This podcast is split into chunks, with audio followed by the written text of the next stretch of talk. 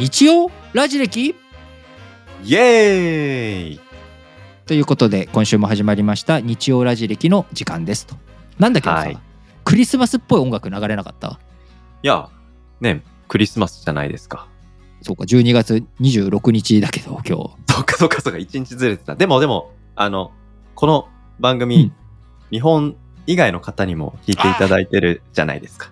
そうだね。国外の方はねまだねはい。あのー25日の方かもしれない。25日に聞いていらっしゃる方もいるので、あそっか、ね。そうなると少しグローバルだね、考え方が実はあの、僕、奥さんのうん。お姉さんが、あの、ロサンゼルスに実は住んでるんですよ。LA、うん。LA に住んでるわけですね。LA に住んでる。うんそうですね。そう。で、あのーな日本とアメリカでやっぱ違うのはこの年末、クリスマスまですごい、あのー盛り上がるけども、アメリカカだとお正月ってないから、そうの、そう、日本だとクリスマス、正月ってなんか、二つのイベントが、まあその25日終わった瞬間のさ僕らも25日終わってるのにまだこんな鳴らしていいのみたいな。うん。書いるけど、もうクリスマスツリー一瞬で切り替えて門松とかに変わってくじゃん。まあ、うん。海外だともうダラッダラとクリスマスツリーそのまんまね飾り付け、うん。冬の飾り付けとしてそのまま残したりとかするけど、うん。そこ、は大きく日本の文化というか、うんまさにこの1週間最後始まるぞと。最後の1週間始まるぞってなんかある種クリスマスが号令になるみたいな感じの部分あるよね。うんありますよね。そうそうそう。いやだから、つくづく思うのが、この日本人としての宗教観、宗教観っていうか、まあ、ね、クリスマスとお正月って違うものがこうやってギュッとなるような。そうだね、うんクリスマスでメリクリ言いながら初詣行って日本の神様に、あのーいろいろお願いしちゃうみたいなね。おお願いする。そうそう。うんね、なんかそういうところ不思議だなというふうに思ったんですけども、実はですね、はいあの、リスナーの皆さんから、あの、いつもたくさんのコメントいただいてますけれども、ちーこさんからこんなご質問をちいこさん。ほう。はい、いただいたので、ご紹介したいと思います。はい。お二人の信仰に対する考え方や、信仰？うんうん。信仰、まあ、祈るとか、何かを信じ信じるるとか、、信じる青具の信仰ね。はいはいはい。そうですね。はい。お二人の信仰に対する考え方や、海外における信仰に対する考え方など教えていただければと思います。はいというコメントをいただきました。なるほど。ありがとうございます。あの結構ね真面目なテーマなので真面目に、えー普段おちゃらけてるリートンですけれどもあの真面目にお返ししたいなと思うんですが、はい。えー先ほどねメリクリっていう言葉を僕使いましたし、えー日本人メリークリスマスってすごい使うんですがあの、うんアメリカでは今メリークリスマスってあんま言わないんですよね。言わないんですね。言わない。は理由は相手がクリスチャンじゃないかもしれないから。ああ。だからハなるほどッピーホリデーズって言うんだよね。 Happy Holiday、うんうん。いない祝日だねっていう、こう、うん。まさにあの、看護婦じゃなくて看護師みたいな性別を日本は結構フラット化していく、スチュワーデスじゃなくて、キャビンアテンダントみたいにこう、うん。どんどんそういうビジネスマンじゃなくてビジネスパーソうんンみたいに言い換え、この性別のフラット化っていうのは結構進んできているんだけれども宗教に関するところってやっぱりちょっと鈍化気味だし、あのークリスチャンでもないのに普通にメリクリって言うじゃん僕ら言いますね。メリークリスマスって。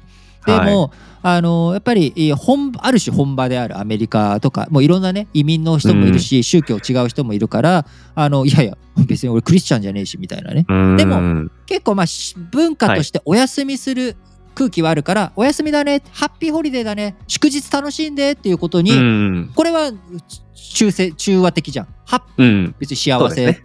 ホリデーうん休み、えー休み満喫しようぜ、花金ぐらいのノリじゃん。うんうんうんうん。だから、あのーこういった意味で日本ってやっぱりこう宗教に対する感度っていうのが、まあ、諸外国と比べるとすごくおおらかいい、うん。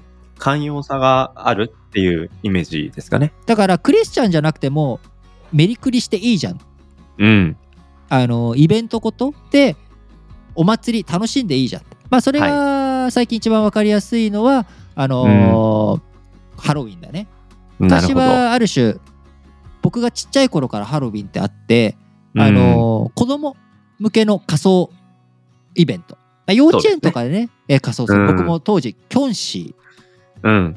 ーに仮装したりとか、うん。あのーしてたんだけれども、まあ、要はどんなイベントでもこうイベントごとを吸収していく、まあ、うん融通無下さが日本という国にはまずあると。うんはい。いうこと。えーそれに対して諸外国っていうのはむしろきっちりやっぱりこうこの宗教はこの宗教この宗教はこの宗教っていう、まあ、そこが宗教がしっかりしてる。で日本はまあある種鍋文化じゃないけど融通無下に、まあ、鍋ー鍋の中に何でも入れたらさ煮立ったらうまいじゃん。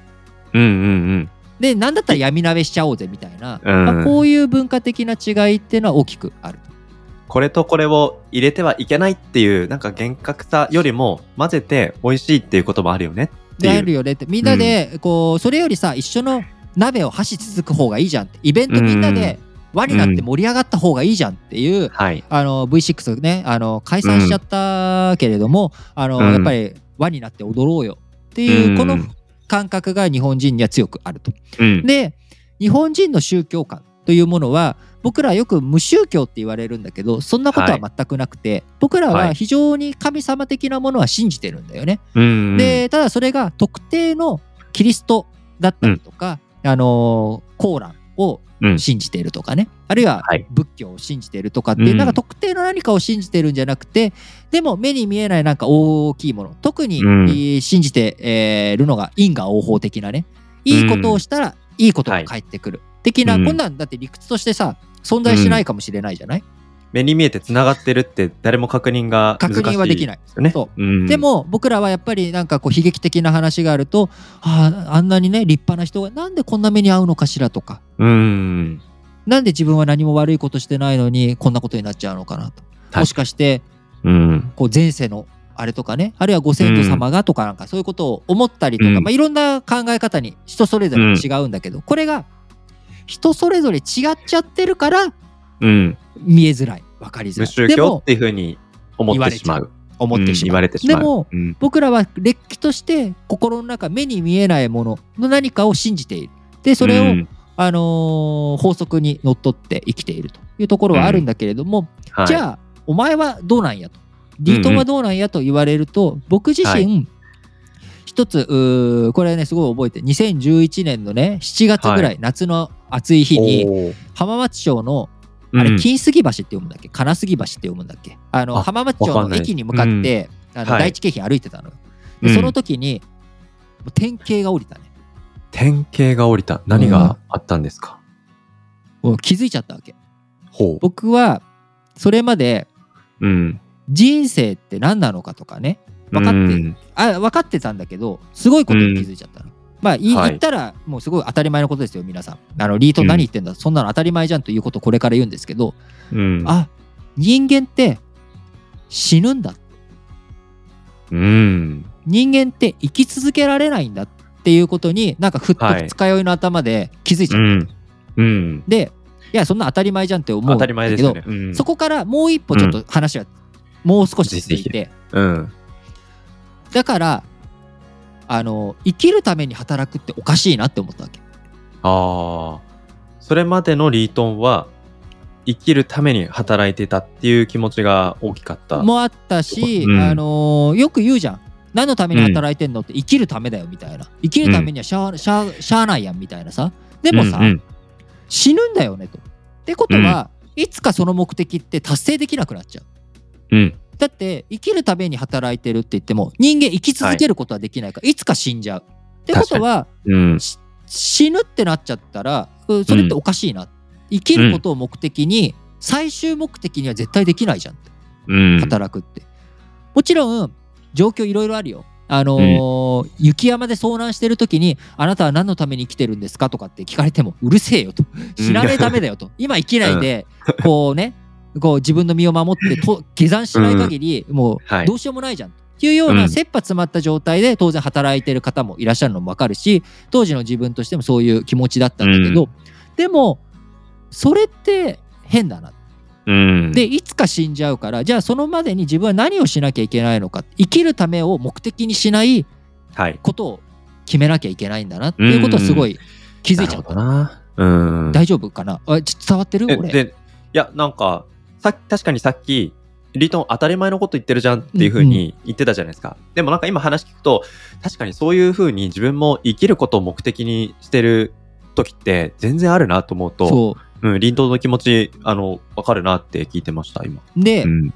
その後次に考えたのがじゃあ死んだらどうなるのか、死ぬって何なのかっていうのをちゃんと整理しようって考えた結果、うん死はいぬ後、死んだ後ってもう3つしかパターンないのね3つ。3つしかパターンない。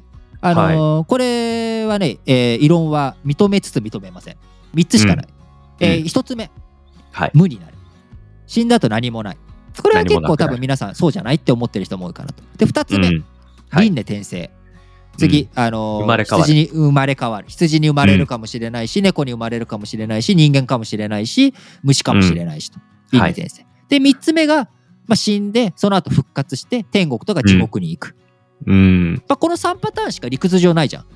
なるほど。うんうん。無になるか。まあと、もう一回自分の人生やり直しみたいなのも、まあ、うん輪廻転生とうんの範疇の中に入るから、そうですね。そのうん論理的に考えるとパターンって3つしかないわけよ。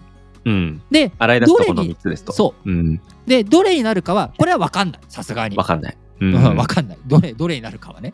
うんで、も、じゃあ、どれになったとしても、悔いのない生き方をしたら、うんその目的って、死んでも達成できるというか、死んだ後に、こう自分が、こうきちんと、おどのいう死死後のパターンがだったとしても、うん、一番いい人生を歩もうっていうことを決めたわけ。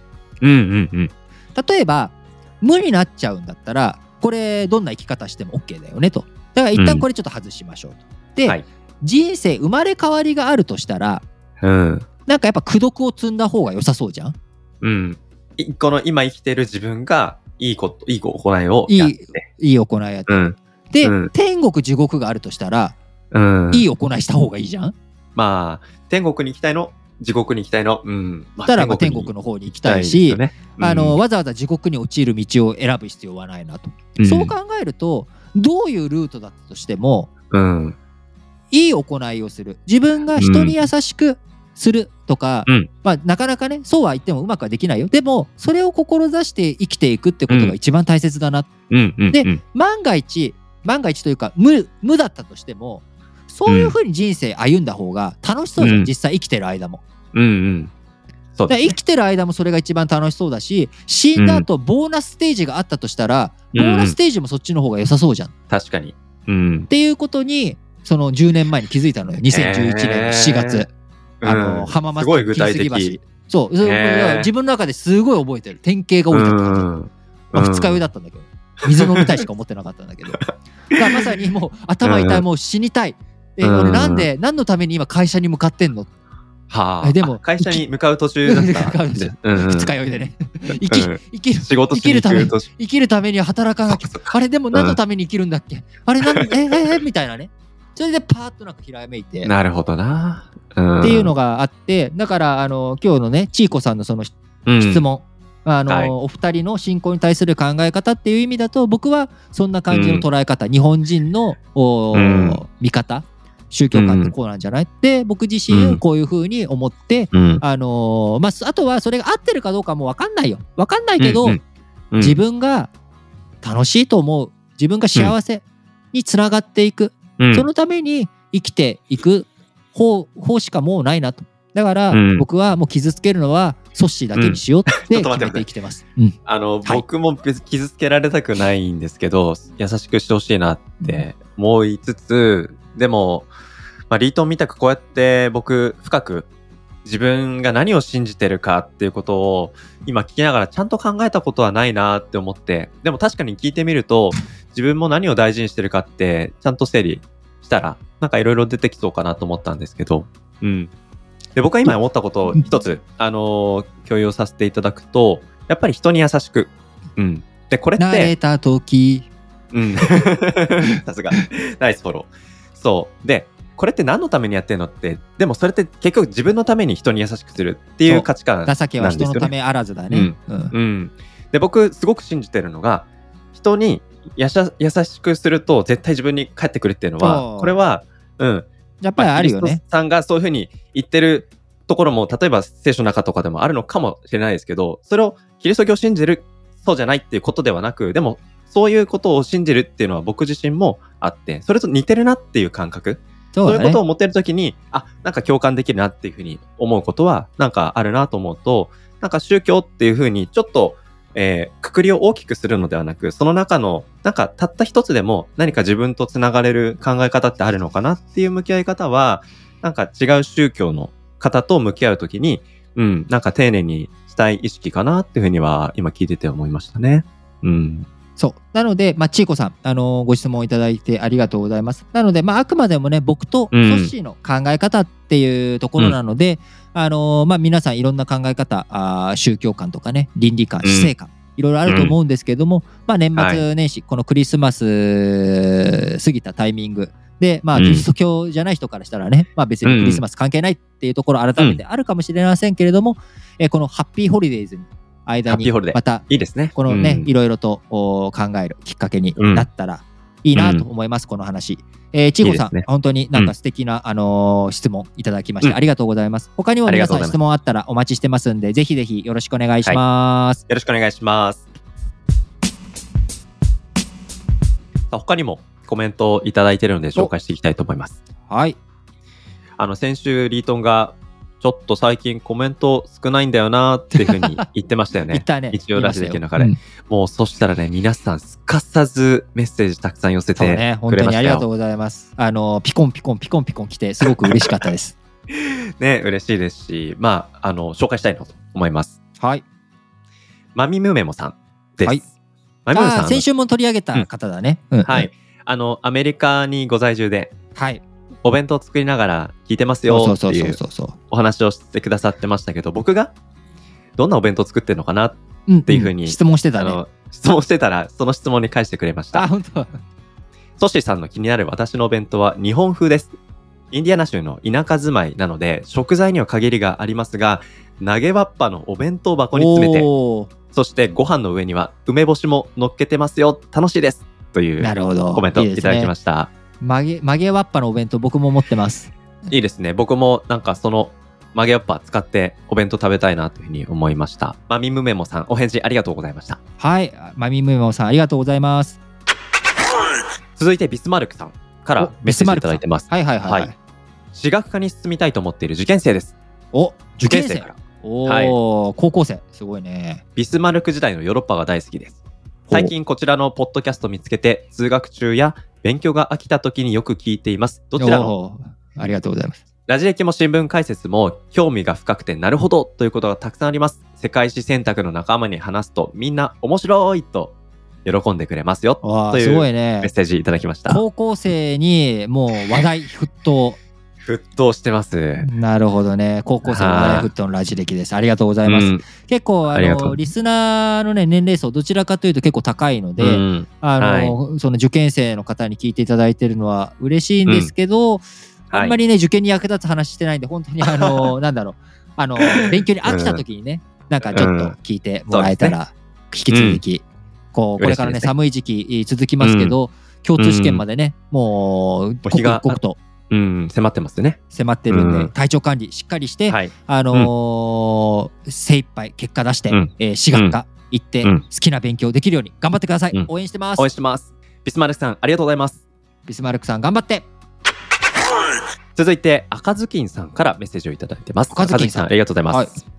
昨年よりラジ歴を聞き始め、現在ほぼ毎日新聞解説ながら聞きを楽しく拝聴しています。ああら、ラジレキから新聞解説ながら聞きも幅広く全部聞いていただいてるんですね。ありがとうございます。赤ずきんさん。赤ずきんさんなんですけども、今はい現在62歳でいらっしゃってですね、ほうほう。38年間、公立高校の国語教員をされていたそうなんですね。だからさっき、うんえビスマルクさんは高校生。はい。で、赤ずきんさんは元高校教師。はい。いやーは、ねえ本当にラジ歴ね、なんか本当に幅広い方に聞いていただいてるなっていうのがうん、感じることができて嬉しいですねますね。。うんす。ごい。で、そんな赤ずきんさんなんですけれども、はい退職後、歴史の勉強をやり直したりと、充実したシルバーライフを模索中です。だから、リートンの話しぶりは優しく品格もあって、また、例えの工夫なども分かりやすく、相手の気持ちを想像しながら、進めていかれる点に感銘を受けています。いやというこなんかそんとですな、ね。元国語教師の方にいやそんなね、そうですよ。俺、ねえうん。先生に褒められたこととかないからね。このお話をお聞きして僕リートンってどんな高校生だったのかなっていや思ったいやいや、まんですよ。あ、まあ性格悪かったよね、基本的に。悪いんですか？うん、基本的に悪いね。学校の先生とかみんな大っ嫌いだったから。あ本当ですか。あなんえ。かもうこうなんか一番とんがってたのは中学高校時代だよね。やっぱり。うんうん高二病じゃないけれどもなんかううん。んまあ、今戻ったらなんかこうぶん殴ってやりたいよね。自分でも。うんお前お前はなんやねんと。今ですらまあやっぱりちょっとねじ性格こうね品格があるなんて本当に、うん。あの言われてちょっと国語教員のねあの恥ずかしいさんに言ってもらいましたよ。ではあるんですけれどもやっぱりなんか自分としてはこう、うんどうしても世の中に対して車に構えてしまっていて、まあそれがこうひん曲がってた時代が高校時代かなっていううん結構まあ自分の中では少し黒歴史なものも多いなるほど。時代かなそうなんですまあね。うんうんその中でも一生懸命勉強だけはしていたみたいなね、うんそんな感じですよ。うんうん、僕はですね、この赤ずきんさんが公立高校の国語教員だったとうんうんいうお話をお聞きして思い出したことがあったんですけど、お公立高校出身。あ、そうです。公立高校出身なんですけど、国語の先生にうんうん歴史の面白さのちょっと一端を教えてもらったっていうふうに記憶してることがありまして、それを思い出しました。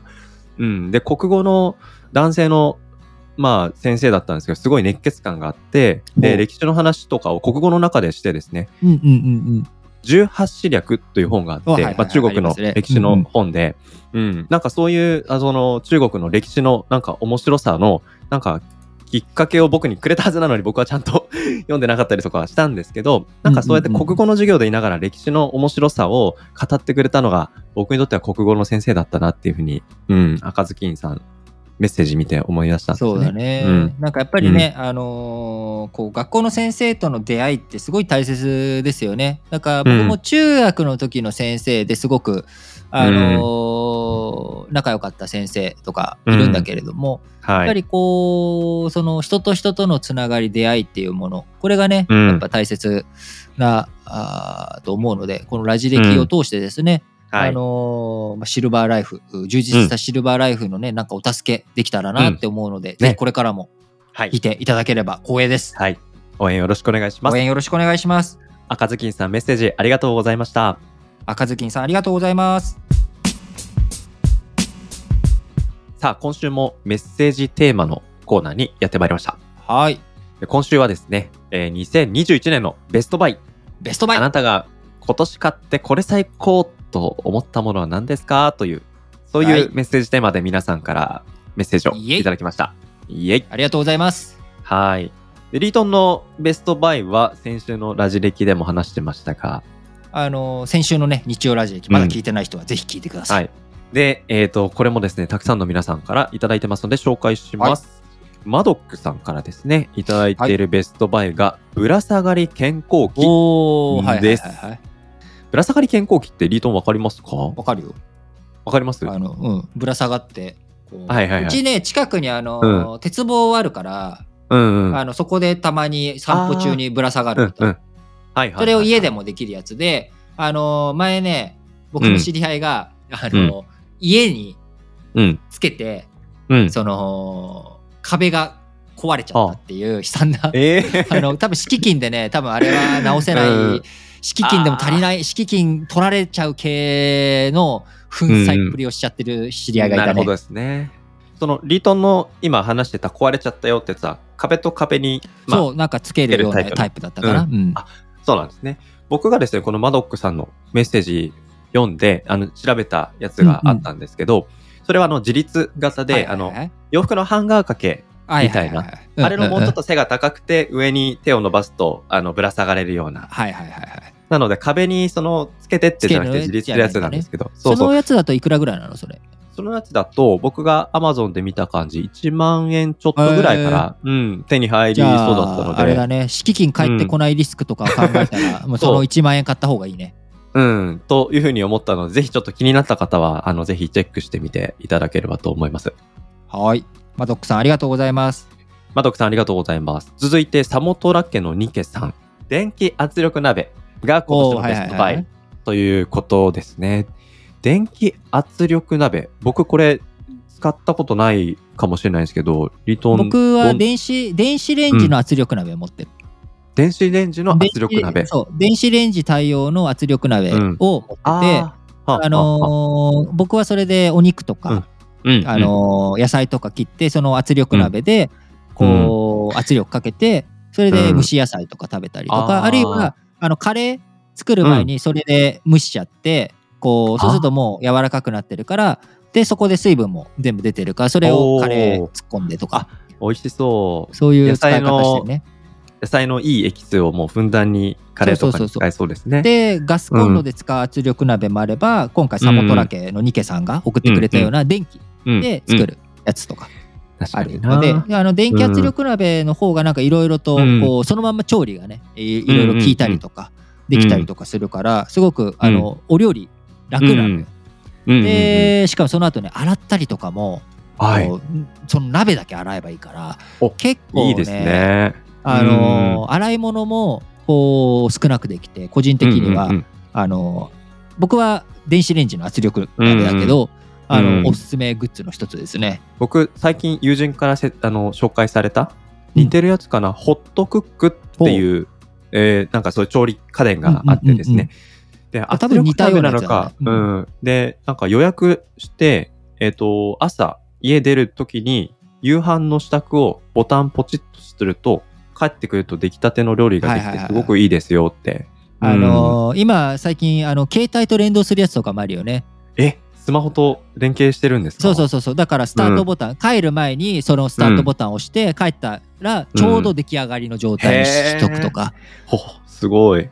そういうの。なんかあのーうん。クーラーとかうん暖房とかもさ、うん。家電あの IoT でうんうん、スマホ連携してるようなやつあるけど、なんかそういうのもねあったんじゃないかな。えー、調べてみよう。ん。なんかまだもしかしてないかもしれないけど、あのーうん。いや似たようなやつね多分あると思う。う。ん、ねえ。いやー気になりますね。ちょっとこのサモトラ家のニケさんのお話聞いて僕もちょっともう一回調べてみようかなっていうふうに思いました。ありがとうございます。ありがとうございますサモトラ家のニケさん。続いて MI さんからですね。MI さん。はい。これはアンカーネブラと読むのかな？そうだね。アンカーネブラカプセルだね。カプセルかな。カプセル。うん。えーカプスールかカプセルか、まあ発音の仕方あれだけど、はい。これはあの僕昔、うん。ソッシーにじゃないか、僕ねこれね知り合いにね、うん。勧めたんだよ、うん。このアンカー。ネブうんうんうん。ラカプセル、これ、はい。あの本当にすごい何かっていうとですね、ご存知ない方もいらっしゃると思うんで、ご説明すると、僕僕は一体何者なんだっていう今日喋りながら。あの家電家電の人かっていう感じになっちゃってるんだけど あのアンカーネブラカプセルって何かっていうとですね、うん。これは、はい。あのプロジェクターですプロジェクタプロジェクタープロジェクターなんですー。映像けどすごくを映す映すプロジェクター。うん。そうすごくちっちゃくて、はい。であのーしかも充電して使えるから、うんうん。おこう持ち運コンセント持ち運べちゃうしかうんも自立してるから天井にまで映せるっていう寝ながら映画見れちゃうみたいなね。で値段もねすそんなにお高くないの。うんうんうん。で実は僕プロジェクター、はいエエプソンのプロジェクターをですね、はい。あの。持っていて2013年に買ったやつ、うん。でこれを壊れたら買い替えようと思って、うん。それでこのアンカーネブラを今、うん。僕の中で欲しいものリストに入ってる。なるほど。だから値段とか機能とかもちゃんある程度わかる。そういうことなんですね。分かってる。だけど、うん。まだ壊れてないから、エプソンのやつエプがソンくんが。そう。あ丈夫なんですね、エプソン。丈夫。壊れてないからまだ別に買い替えなくていいやっていうのうん。で買ってないけど、あのうん。これねあの友達にも勧めて友達買ったんですよ、うん。これいいよと。プロジェクター欲しい。へー。あのおうち時間で結構ネットフリックスとか見る時間増えてるから、あそしたらプロジェクター買った方が絶対いいよ。あなるほどでな。あのベッドで寝ながら天井に映したりとかもできるし、うんうん。一番自分がカンファタブルなうん。状態で見れるからこれ絶対買った方がいいって言っ確て。勧めたらこの前会った時に買ってて「うんいいよ」ってうんあれ買ってよかったよって言ってたから これは MI さん以外にもねもう一人ベストバイに上げてる人を僕知ってるんでめっちゃおすすめです。いや、すごい気になってますけど、MI さん、ステイホームで、お家でアマプラ、アマゾンプライムですかね、とか YouTube 三昧も多かったので、やっぱり大きい画面で見たい。はっていうところわかります。うん、これがですね、やっぱりドハマりしてる理由として挙げられてますね。やっぱりこれは本当に買いです、うんベストバイだと思います。はい。MI さんありがとうございます。ありがとうございます。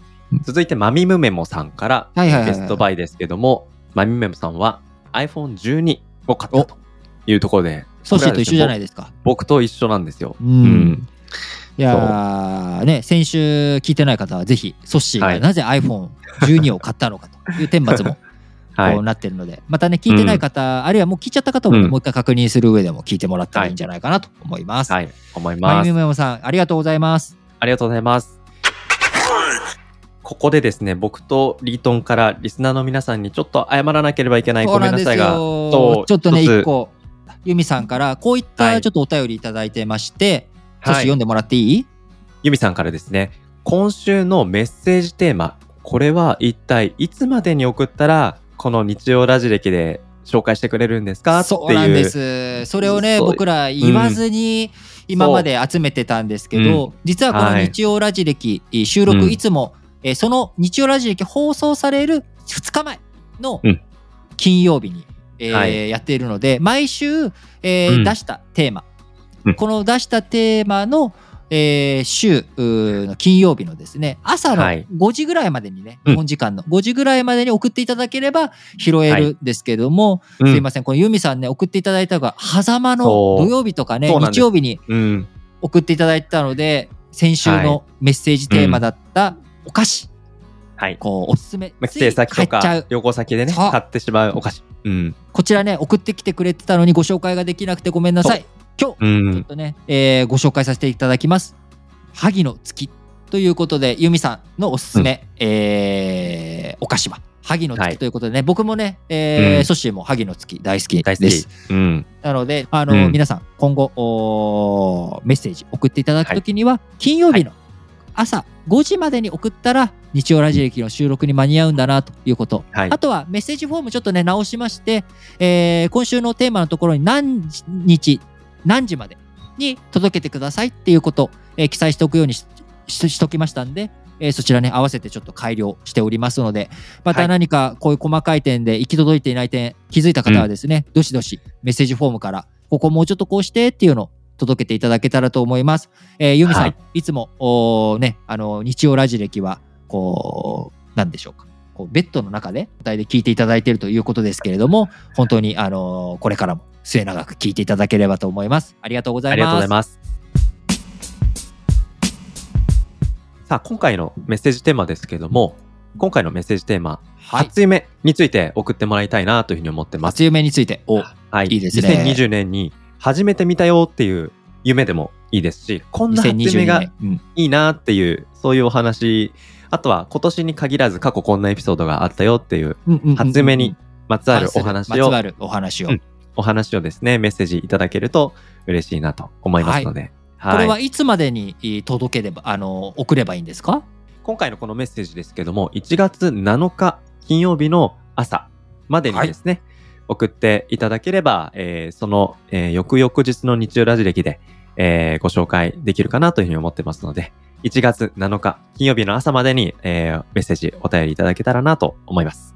はい、皆さんのお便りお待ちしております。僕とソッシーがどんな初夢を見たかというのはですね、その1月9日の新年最初のお日曜ラジ歴でご紹介できたらなと思ってますので、えーお楽しみにしていただければと思います。今週はい公開するラジ歴の2本の予告をお届けしていきたいと思いますが、はい、今週はいよいよ2021年最後の1週間ということになってきました。まあ、この最後の1週間も2つエピソードをお届けしていくんですけども、1つ目が、はい、まあ28年末なので日火曜日ですね。はい、年末なので、いいぜひいいお話をお、届けたいなというところで、聖書のお話を紐解きながら、イエス・キリストのピクニック。これをテーマに、はい、ビートンがですね、いいお話をしてくれているので、そうですね。はい、聞いてこいただければなと。聞いていただければと思います。思います。そしてて金曜日にですね、大晦日12月31日、今週はね、はい。えー金曜日が大晦日でございますが、うん、その金曜日には、今年2021年最後のラジ歴を締めくくる、ソッシーが選ぶ、ソッシーが選ぶ。2021年ラジ歴ベスト3おー。これをですねお届けしたいなというふうに思いますので、まあ、はい。ベスト3であるのか、細かいその関東省的なね、ものもあるのかというところはですね、これ実はですね、まだ収録してないので、うん。31日金曜日のやつは、はい。こ。の後これ以降ですね来週本当31日直前まで引っ張って収録をするので、どうなるのかいまだにわからないですし、もしかしたらですね、うん。放送できないような内容になるかも。しれないのででちょっとね皆さん。うん。こうドキドキしながらお待ちしていただければと思います。はい。放送できなかったら、ソッシーのせいだということなんですけど、僕は、いやまあ僕が体調不良でね あの穴開けるということもあるかもしれないのでまあね、2021年最後のエピソードまで、えー皆さんお付き合いいただければと思います。えーそれではですね番組から来年2022年の配信スケジュールこちらについてねお知らせをしていきたいと思いますが、はい。ま年内最後はあー12月31日金曜日で最終配信いたします。で週明けて火曜日金曜日1月4日1月7日の通常配信については、えーいつも通り、あのーしっかりとやっていきたいと思うんですが、あのー1月2日ね、えー最初の日曜日1月2日があ2022年最初の日曜日なんですが日曜ラジ歴についてはちょっとお休みをさせていただいて、えー1月2日の日曜ラジ歴はお休み1月4日、7日こちらの通常配信は予定通りとえーその後1月9日にですねまた日曜ラジ歴復活してやっていきたいと思いますので、えー引き続き皆さん2022年もラジオ歴史小話をどうぞ末永く聞いてやってくださいよろしくお願いします。はいよろしくお願いします、ということで、2021年最後の日曜ラジ歴はこの辺りまで。お相手は、リートンとソッシーでした。バイバーイ。良いお年をまた来年。